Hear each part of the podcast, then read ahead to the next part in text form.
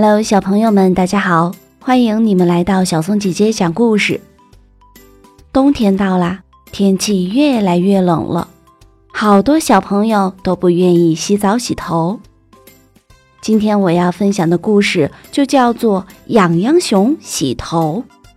这个故事选自《爸爸妈妈讲故事》系列书，我们一起来听一下。痒痒熊洗头。痒痒熊找叮当狗一起玩皮球。叮当狗捂住鼻子，一边摇头一边说：“痒痒熊，对不起，今天不能和你玩。”痒痒熊找呼噜猪一起玩皮球。呼噜猪皱皱眉头，一边后退一边说。痒痒熊，对不起，我还有事儿，我得走。痒痒熊呜呜哭，草莓兔问他：“痒痒熊，你哭什么？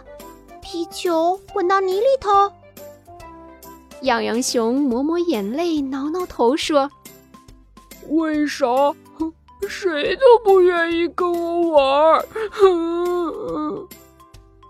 草莓兔说：“嗯嗯，你头上啊有股怪味道，闻着挺难受。”痒痒熊说：“头上总是痒，嗯，我也很难受。”草莓兔说：“我来帮你洗洗头，洗完不痒也不臭。”痒痒熊洗完头，脑袋香喷喷。